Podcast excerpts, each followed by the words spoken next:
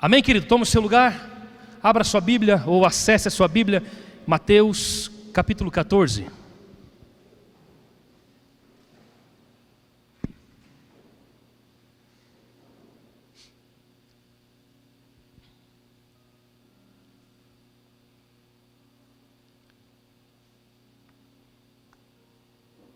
Estou vendo uns rostinhos que eu vi hoje de manhã, também aqui. Que bom que você está aqui de novo. Mateus 14, 22. Se você achou, diga um amém bem forte. Ah, viu? Você consegue falar. Imediatamente após, Jesus insistiu com os discípulos para que entrassem no barco e fossem adiante dele para o outro lado, enquanto ele despedia as multidões. Assim que mandou o povo embora, subiu sozinho a um monte para orar, e ao chegar da noite, lá estava ele só. Todavia o barco já estava longe, no meio do mar, sendo fustigado pelas ondas, pois o vento era contrário. Na quarta vigília da noite, foi Jesus ter com eles, andando por sobre o mar. Quando os discípulos o viram andando sobre as águas, ficaram aterrorizados e exclamaram: É um fantasma! e gritaram de medo. Mas imediatamente Jesus lhes disse: Tende bom ânimo, sou eu, não temais. Ao que Pedro exclamou: Senhor, se és tu, manda-me ir ao teu encontro por sobre as águas. Então Jesus lhe responde: Vem. E Pedro, Pedro, deixando o barco, andou por sobre as águas e foi na direção de Jesus. Todavia, reparando na força do vento, teve medo e, começando a afundar, gritou: Senhor, salva-me. Jesus estendeu imediatamente a mão segurou e lhe disse: Homem de pequena fé, por que duvidaste? Assim que ambos entraram no barco, cessou o vento. Então os que estavam no barco adoraram-no, exclamando: Verdadeiramente tu és o filho de Deus. Depois de atravessarem o mar, chegaram a Genezaré. Amém. Eu quero hoje falar sobre oportunidades em meio à crise. Em toda crise, querido, existe uma porta de oportunidades para que nós possamos, apesar da crise, avançar, conquistar, crescer, criar e prosperar. Em toda e qualquer crise haverão oportunidades para nós prosperarmos em qualquer área da vida, em qualquer situação sempre haverão oportunidades dadas por Deus para que nós possamos crescer. E é interessante pensar que essas portas normalmente elas surgem nas dificuldades, nas crises. Por quê? Porque essas oportunidades elas dependem de fé. Elas têm como algo necessário a fé. E a fé, querido, ela só pode ser medida não quando tudo vai bem. Quando tudo vai muito bem, é fácil ter fé. Quando o dinheiro está caindo na conta, é fácil dizer que você confia. Quando o carro vai bem, está tranquilo. Quando a casa não está chovendo dentro, está tudo certo. Quando a saúde está bem, nós temos fé. A fé, ela é necessária quando nós não temos essas coisas, inclusive. Quando nem sempre o dinheiro cai. Quando nem sempre o carro é bom quando nem sempre está tudo ok na casa, quando nem sempre a saúde está ok, é nesses momentos que nós temos uma oportunidade de avançarmos e de crescermos. É por isso que nessa noite eu quero falar exatamente sobre isso: oportunidades em meio à crise. O texto que nós lemos, Jesus tinha acabado de fazer a multiplicação dos cinco pães e dois peixinhos. Lembram disso? O texto diz que haviam cinco mil homens, fora mulheres e crianças, então nós podemos dizer que haviam mais ou menos umas dez mil pessoas que estavam naquele lugar. E Jesus, com cinco, cinco pães, dois peixinhos, alimenta todo mundo, ainda sobra doze cestos. Bom, o povo, ao ver aquilo, ficou alvoroçado e querem proclamar Jesus Rei. No Evangelho de João, eu vou ler para você, que conta a mesma história, capítulo 6, verso 15 diz assim: que percebendo Jesus que estavam prestes a vir levá-lo à força para proclamarem rei, para o proclamarem rei, retirou-se novamente sozinho para o monte. O povo viu aquilo e falou: oh, esse é o cara que nós precisamos. Esse é o profeta que nós esperamos há tanto tempo. Esse é o homem que vai se levantar contra o domínio de, de Roma. É ele que nós precisamos. Vamos levá-lo e vamos fazê-lo rei lá em Jerusalém. Eu fico pensando que os discípulos que ali estavam ouvindo aquele burburinho estivessem gostando da ideia. É muito provável. Por quê? Porque os discípulos eram o grupo de elite do Senhor. Eram doze homens que andavam mais perto dele. Logo, se Jesus é proclamado rei, quem vão ser as pessoas, as mais importantes no reino?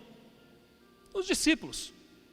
Então, é provável que o coração dos discípulos estivesse sendo influenciado pelo burburinho do povo. E Jesus precisa tomar uma decisão rápida. E ele fez isso. Por isso que o texto que nós lemos, verso 22, acompanhe comigo novamente. Imediatamente, 14, 22.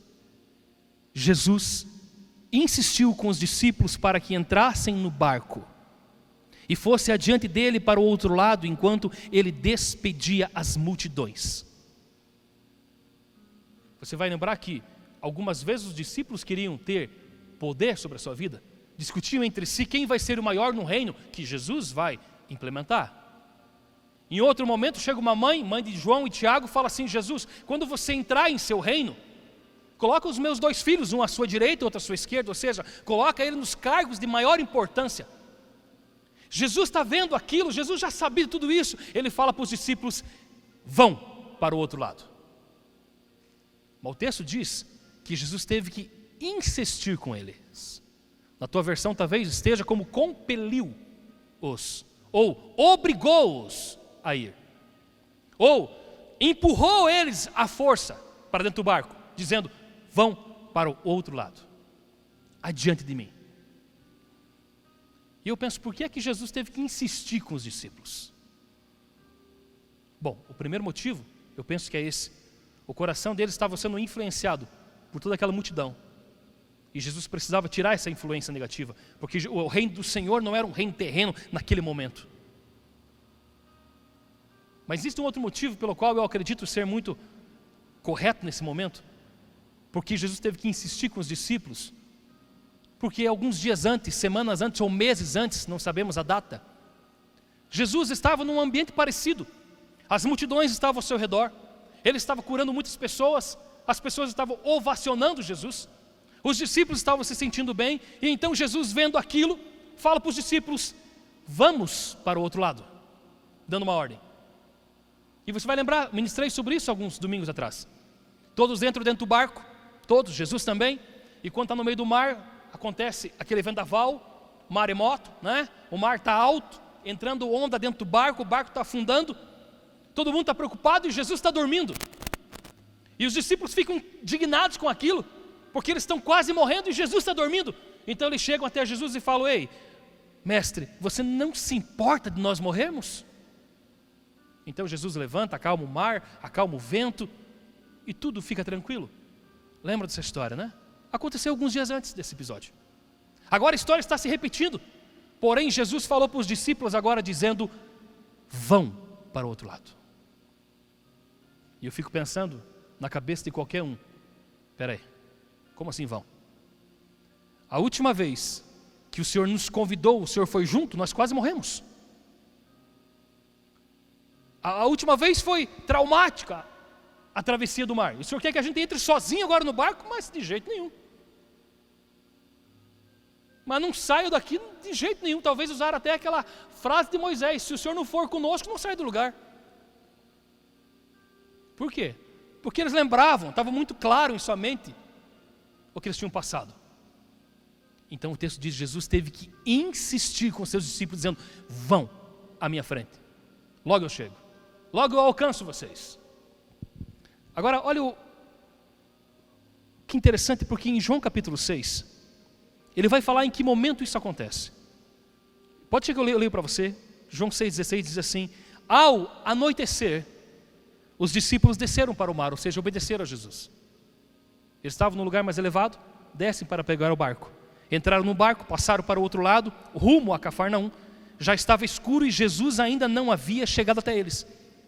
Ou seja, o texto dá a entender de que quando estava começando a anoitecer, é que Jesus deu a ordem aos discípulos: entrem no barco e vão. Agora, olha o verso 24 do que nós lemos lá de Mateus 14.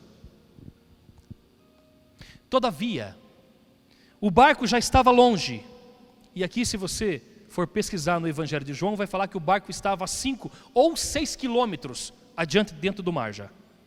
Todavia, o barco já estava longe, no meio do mar, sendo fustigado pelas ondas, pois o vento era contrário. O evangelho que Marcos escreveu, relatando esse fato, ele diz assim: quando Jesus estava orando, ele viu que os discípulos estavam em grande dificuldade. E algo aqui me chama a atenção, querido. Que Jesus, mesmo sabendo o que eles iam passar, o que eles iam enfrentar, Jesus falou: vão. Entrem no barco e vão. Ele sabia o que eles iam enfrentar. Agora, o que mais me chama a atenção ainda é que Jesus não estava indiferente ao que eles estavam passando, ao que eles estavam enfrentando. Porque Deus não é indiferente, querido, àquilo que nós passamos. Ele sabe exatamente como está a nossa vida. Ele sabe exatamente o que nós sentimos, o que nós pensamos, Ele sabe. Ele nunca fica indiferente aos nossos problemas, nossas lutas e nossas aflições. Ele sabe tudo, Ele vê tudo, Ele pode tudo. Por isso eu digo para você, querido, keep calm. Conhece aquela expressão? Fique calmo. Mantenha-se tranquilo, porque Ele sabe tudo. Ele não é indiferente ao que você está passando. Não. Apesar de ele falar, vão, ele estava de olho nos discípulos. Verso 25. Na quarta vigília da noite, foi Jesus ter com eles, andando por sobre o mar. Bom, já que não tem barco, porque João vai falar que o único barco que tinha era o que os discípulos pegaram. Jesus falou para os discípulos ir à frente deles, não tem barco, eu vou caminhando por cima do mar, fácil assim, né? Mas o que chama a atenção desse texto não é o caminhar por cima do mar, é o momento em que Jesus vai até eles. O texto diz, na quarta vigília da noite. O dia judaico, o costume judaico é diferente, queridos. O dia é dividido em vigílias e cada vigília tem três horas. Então a primeira vigília, porque o dia judaico começa às seis da tarde. A primeira vigília é quando os discípulos saem. Seis horas, das seis às nove. É a primeira vigília. Deve ter saído perto das seis ou sete, porque ainda não tinha anoitecido. Estava anoitecendo. Segunda vigília, das nove à meia-noite. E os discípulos estão lá já no mar, lutando. Terceira vigília, da meia-noite às três. E os discípulos estão lá, lutando e remando contra o mar.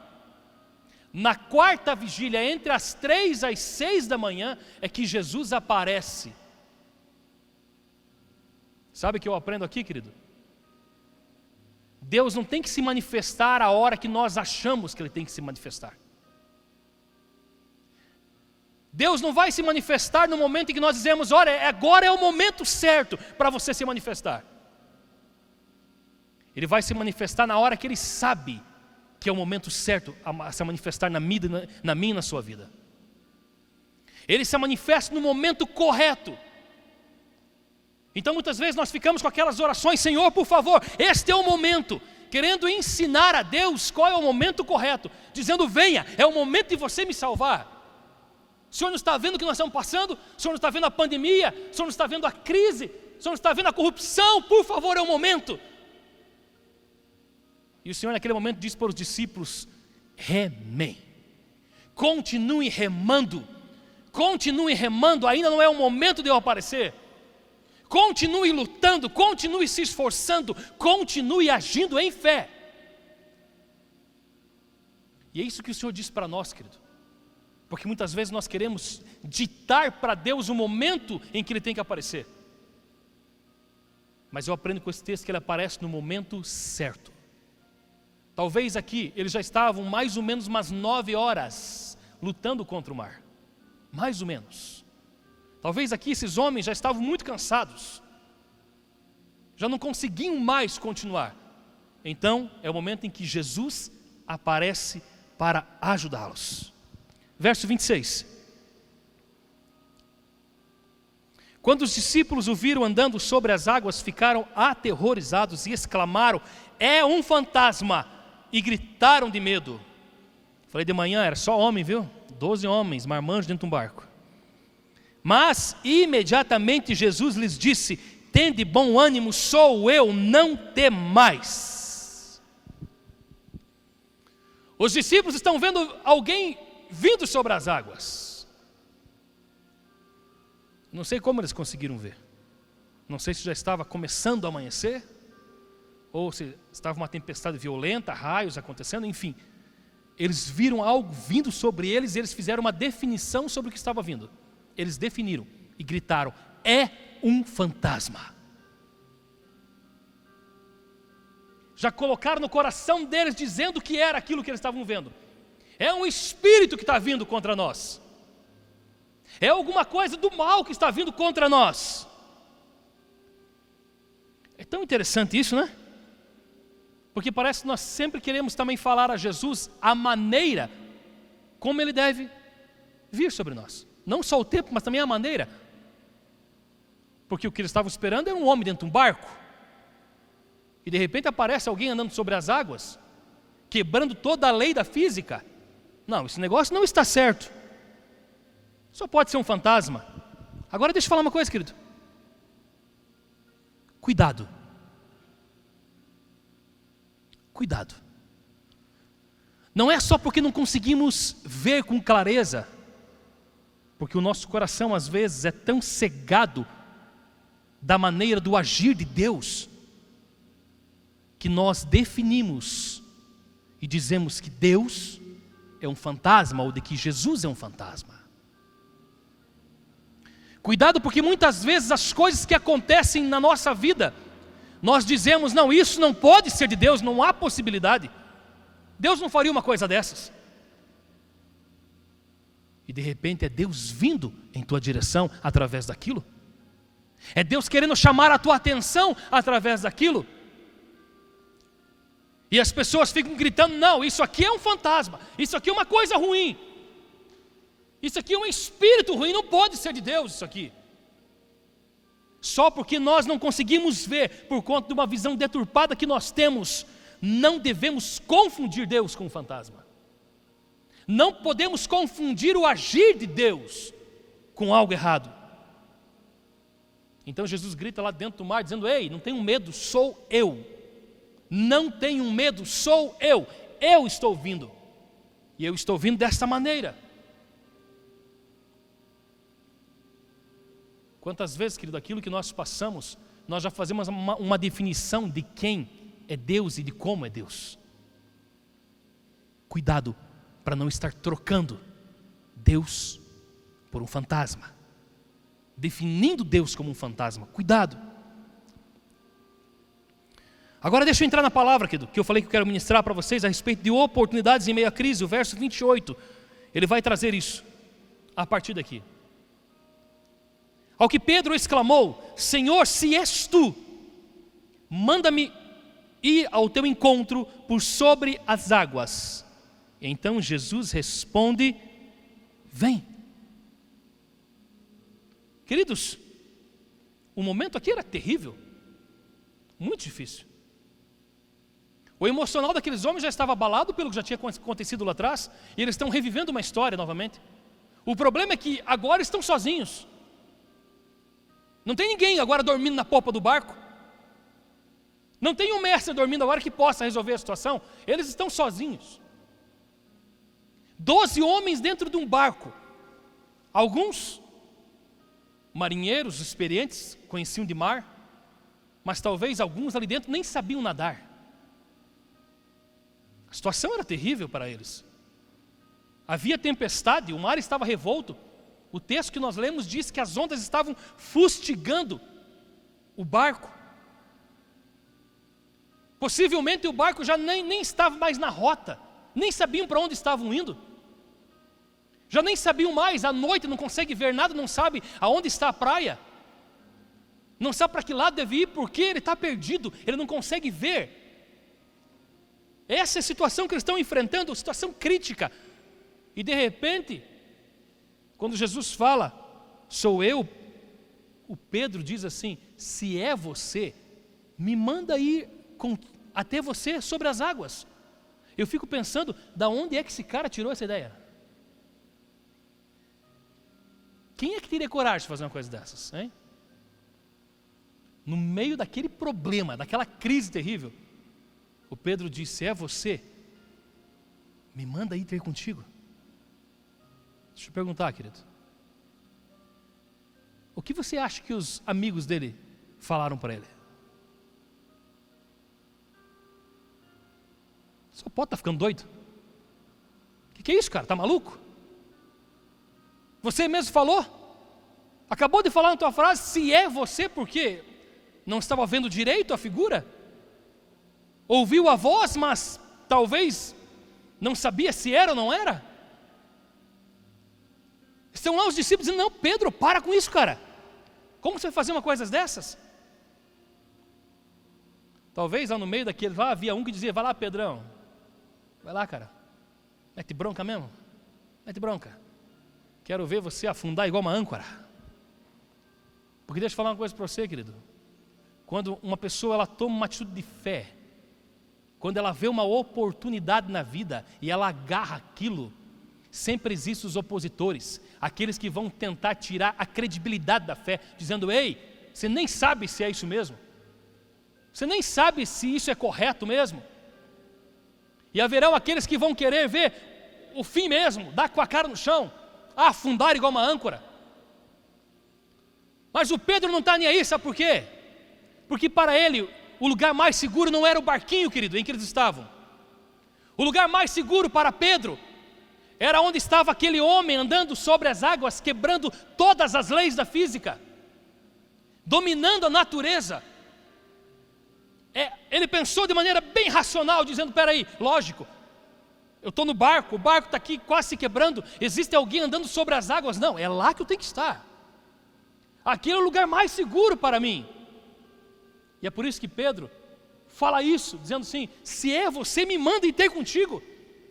E a resposta que ele obtém é: venha, venha, Pedro.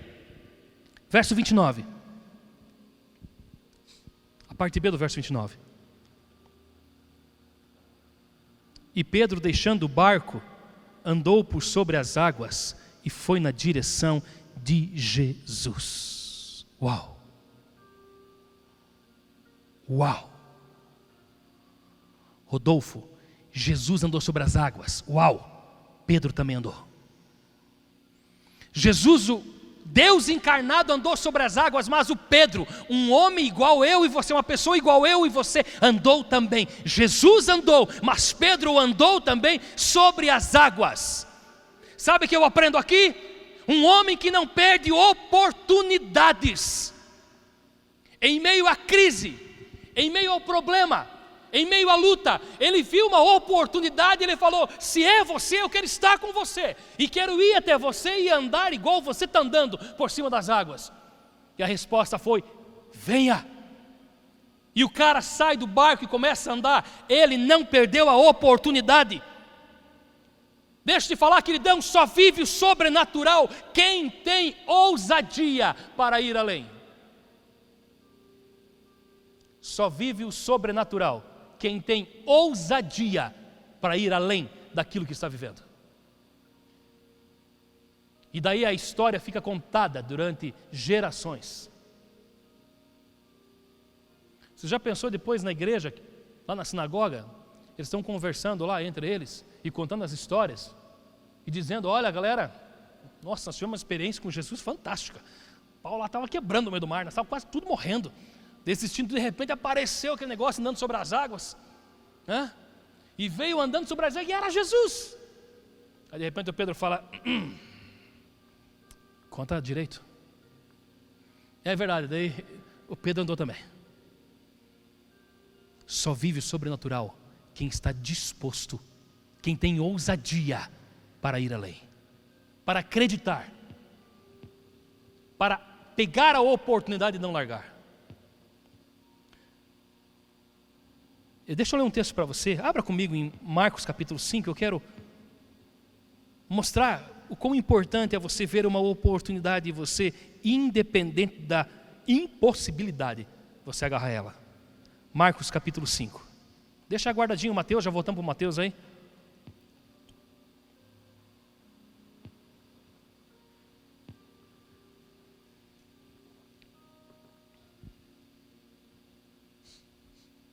Marcos capítulo 5, verso 24.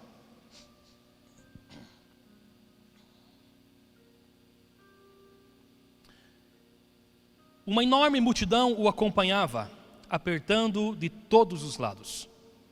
E estava ali certa mulher que havia 12 anos vinha padecendo de hemorragia. Quantos anos, querido? Fale bem alto. Quantos anos? 12 é tempo de sobra, né?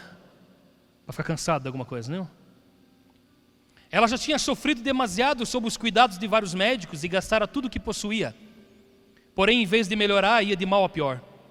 Tendo ouvido falar a respeito de Jesus, tendo ouvido falar a respeito de Jesus, passou pelo aglomerado de pessoas e conseguiu tocar em seu manto, pois dizia consigo mesma: Se eu puder ao menos tocar em suas vestes, ficarei curada. E naqueles instantes se lhe estancou a hemorragia e a mulher sentiu em seu corpo que estava liberto do seu sofrimento. No mesmo momento, ao sentir que do seu interior fora liberado o poder, Jesus, virando-se virando em meio à multidão, inquiriu: Quem tocou em meu manto? Aqui os discípulos alegaram-lhe: Vês a multidão que te comprime de todos os lados e perguntas: Quem me tocou?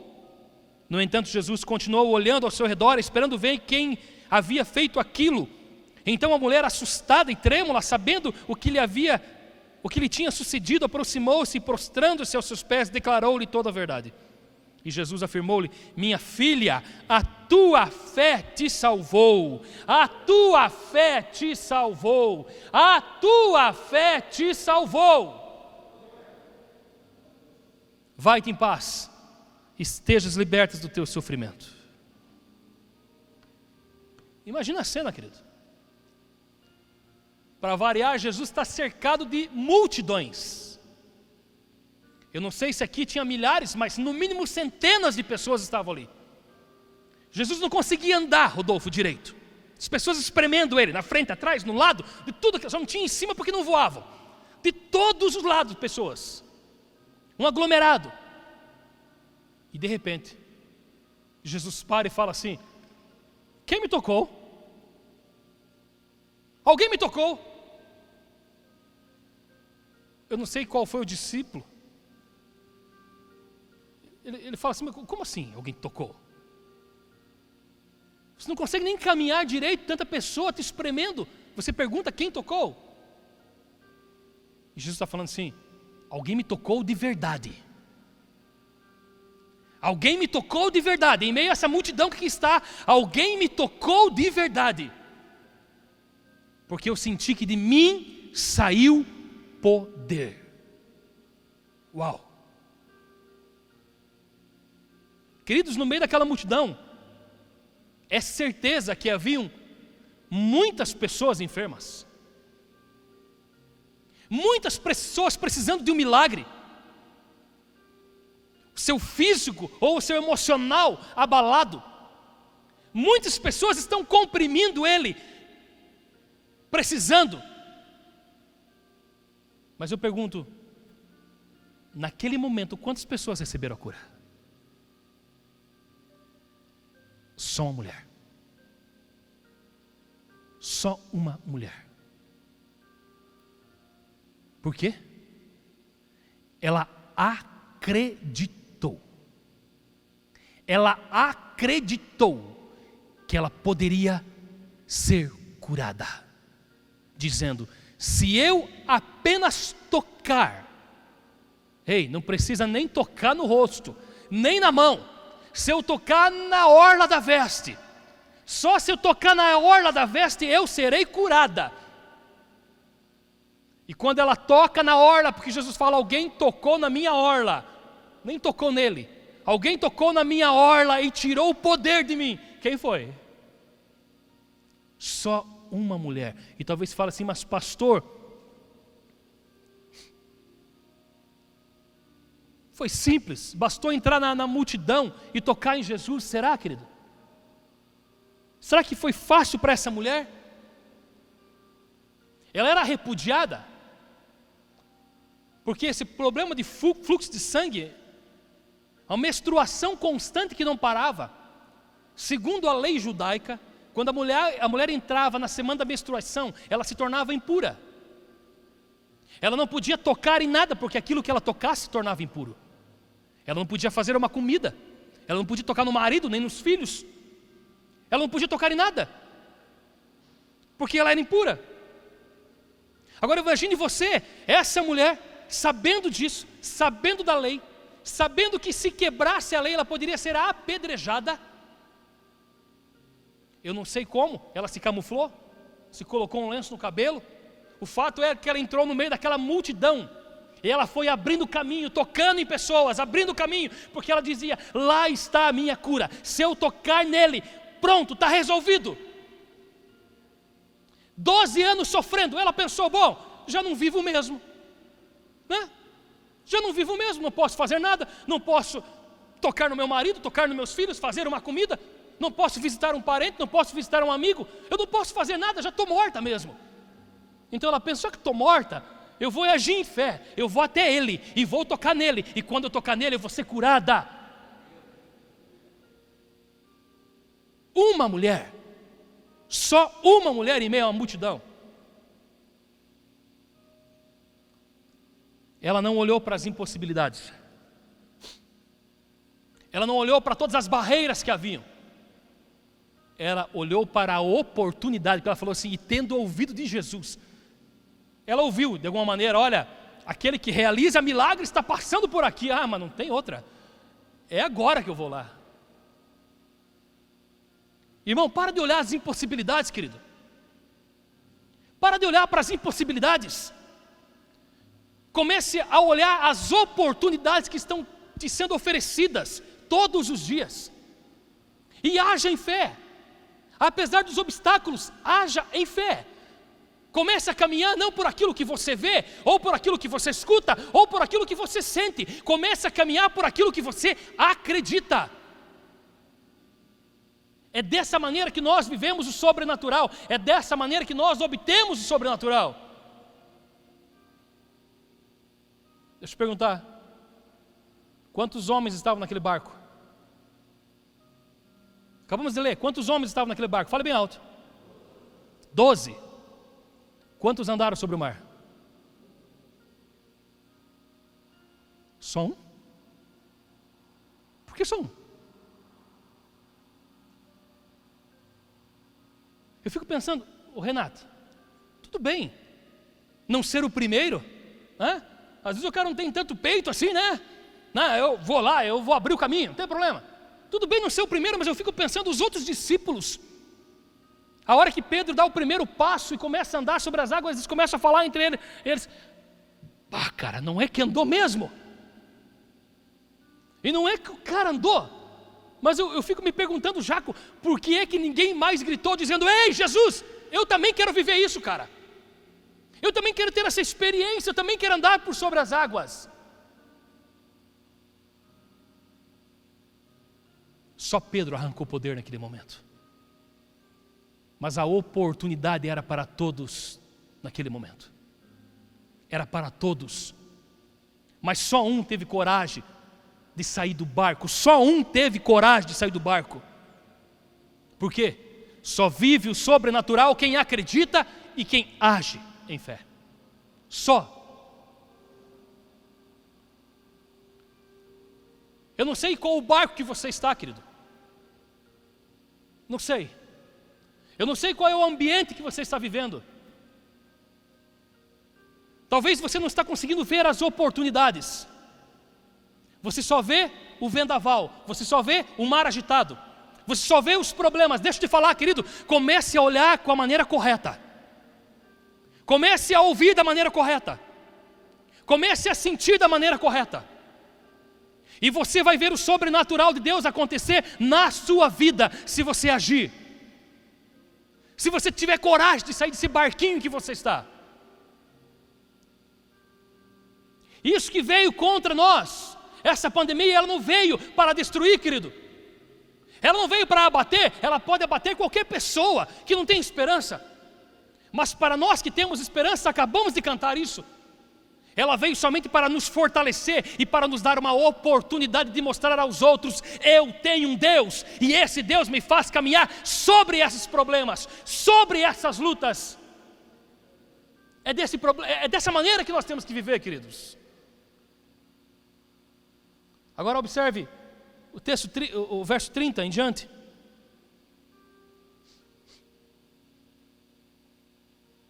Todavia, reparando na força do vento, teve medo e, começando a afundar, gritou: Senhor, salva-me. Jesus estendeu imediatamente a mão, segurou e disse: Homem de pequena fé, por que duvidaste? Assim que ambos entraram no barco, cessou o vento. Então os que estavam no barco adoraram-no, exclamando: Verdadeiramente, tu és o Filho de Deus. Sabe o que eu aprendo aqui? Apesar de que muitas vezes, Fossati, nós agimos em fé e nós saímos do barco, é possível que no meio da caminhada nós possamos titubear e começar a afundar. É possível que apesar, que você, apesar de você sair em fé, agindo em fé, acreditando, é possível que no meio, por conta dos problemas, porque foi isso que atrapalhou Pedro. Os ventos começaram a bater com força e ele se distraiu. Ele deixou de olhar fixamente para Jesus. Ele deixou de olhar para Jesus e quando ele deixou de olhar para Jesus, ele começou a afundar na sua incredulidade. É possível que em meio a essa caminhada sobre as águas, nós sejamos tomados pela incredulidade. Mas existe a solução. Nós não precisamos morrer afogados na incredulidade. Basta nós clamarmos ao Senhor dizendo: Jesus, salva-me desse lugar. Tira-me desse lugar. Tira-me desse lugar onde não existe esperança, onde não existe expectativa, onde não existe futuro, onde eu não vejo nada. Basta nós clamarmos ao Senhor, que assim como Jesus fez com Pedro, pegando aquele homem pelo braço e dizendo: Homem de pequena fé, por que você duvidou, cara? Ele vai falar para nós: por que está duvidando? Continua acreditando, para de se afogar no mar da incredulidade. Igreja, querido que está em casa, pare de se afogar no mar da incredulidade. O Senhor tem coisas maravilhosas para nos dar, mas nós precisamos tomar uma decisão, uma firme decisão em acreditar e agir conforme aquilo que acreditamos. Como que você acha que Pedro voltou para o barco? Como que você acha? No colo de Jesus? Não, né? Levanta, Pedro. Continua andando. Continua andando. Deu uma tropeçada, continua andando. Deu uma titubeada na fé, volte para mim, continue andando.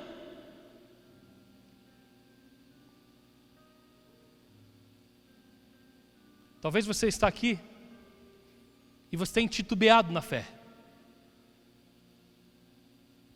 Talvez por um tempo Jesus não foi suficiente para você e você teve que ir para outros lugares. E você começou a afundar no mar da incredulidade a respeito do senhorio do Senhor e do poder do Senhor. Ele está falando para você: ei, saia do mar da incredulidade. Volte-se para mim. Clame a minha ajuda. Clame o meu nome. Eu te socorro. Ele diz para você que está nos assistindo: eu te socorro. É claro que Jesus não ia carregar Pedro no colo. Deus não tem filhos mimados, querido, com chupeta na boca. Deus não faz isso. Ele nos mostra como caminhar, ele nos ensina a caminhar e ele diz: vai, anda, para de choramingar, para de ficar lamuriando, para de ficar reclamando, continua caminhando. Por quê? Olha o último verso que nós lemos. Depois de atravessarem o mar, chegaram a Genezaré. Genezaré, queridos,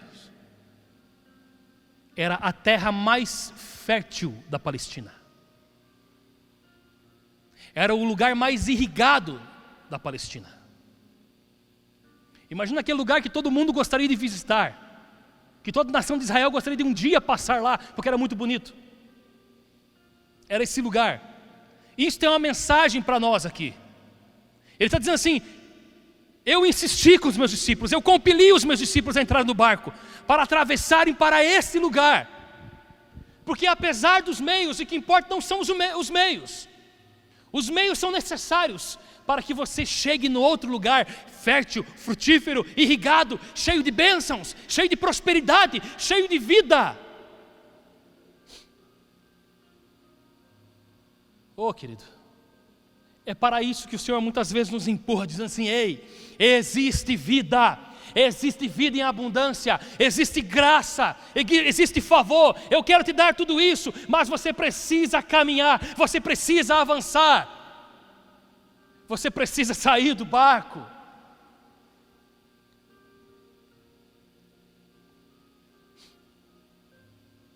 Eu não sei como está a sua vida, querido. E eu não sei aonde está a sua fé. Mas nessa noite Deus manda entregar essa mensagem para você. Existe oportunidade em meio à crise. Existe oportunidade em meio à crise para que você tenha vida.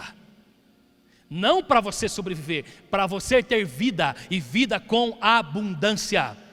Em meio à crise, pastor, em meio à crise. O pau está quebrando lá no Egito as dez pragas descendo sobre o Egito, e você olha para a região de Gozen, que é onde morava os israelitas, lá não havia praga, lá não havia problema, lá não havia luta, lá não havia morte, lá não havia granizo, lá não havia gafanhoto, porque eles eram o povo de Deus. Quando eu ando em fé, eu sou o tipo de pessoa que chega até o Senhor e o poder do Senhor vem para mim. O favor do Senhor vem para mim, a graça do Senhor vem para mim, a bênção do Senhor vem para mim. Mas eu preciso andar em fé. Eu preciso acreditar. Eu preciso pegar a minha Bíblia, ler ela e dizer: realmente, essa Bíblia é a verdade. O que está escrito aqui é a verdade. Eu acredito sim eu acredito, como acabamos de ler sobre o texto da oferta, eu acredito que Ele é aquele que supre toda necessidade. Eu acredito que é aquele que enriquece as pessoas em todas as áreas da sua vida. Eu acredito. As pessoas perguntam assim para aquela mulher: como é que você conseguiu? Qual foi a resposta dela? Eu acreditei. Só isso? Só isso eu acreditei e agi em fé. Eu quero orar por você nessa noite, querido. E quero pedir que o Senhor realmente venha tocando o seu coração, tocando na sua mente, transformando uma mente talvez tão escravizada pela incredulidade. Uma mente que talvez hoje, passando por esses problemas, está escravizado pela incredulidade não sabe nada sobre o amanhã, mas, pastor, e se continuar a crise? Querido, com crise ou sem crise, nós temos oportunidade em Deus. Com problema ou sem problema, nós temos oportunidades em Deus. Nós não servimos um Deus morto, nós não servimos um Deus que não vê, nós não servimos um Deus que não fala, ou um Deus que não, não, não ouve, nós servimos o Deus vivo, todo-poderoso, cheio de poder e cheio de graça para abençoar os seus filhos. Qual é a nossa parte? Acreditar e agir. Olhar aquela oportunidade, aquela porta aberta e falar assim: essa porta é minha, cara. Dá licença, essa porta é minha. Ninguém pega. Deixa eu orar para a tua vida, fique de pé, por favor.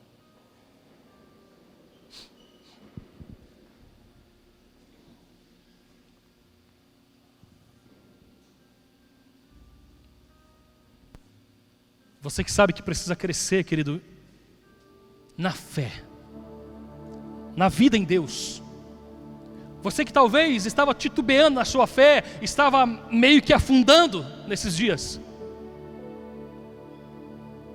Você que ainda é uma pessoa que não tem coragem de sair do barco, que não tem coragem de entrar no meio da multidão para tocar em Jesus. Eu quero orar por você que está precisando de algo nessa noite, que a tua fé seja aumentada, seja gerada. Você que não tem uma atitude de fé, até acredita, mas não consegue se mover. Eu quero orar por você, querido. Coloque sua mão sobre o seu coração. Você que está em casa, querido. Você que está nos assistindo. Coloque a sua mão sobre o seu coração, feche seus olhos nesse momento. Você que ouviu essa mensagem agora, eu quero abençoar a tua vida também. Eu quero dizer que Deus tem planos maravilhosos para a tua vida. A palavra dele diz que os pensamentos do Senhor são pensamentos para nos dar o bem, para nos favorecer, para nos fazer prosperar. Nós só precisamos acreditar e agir nisso.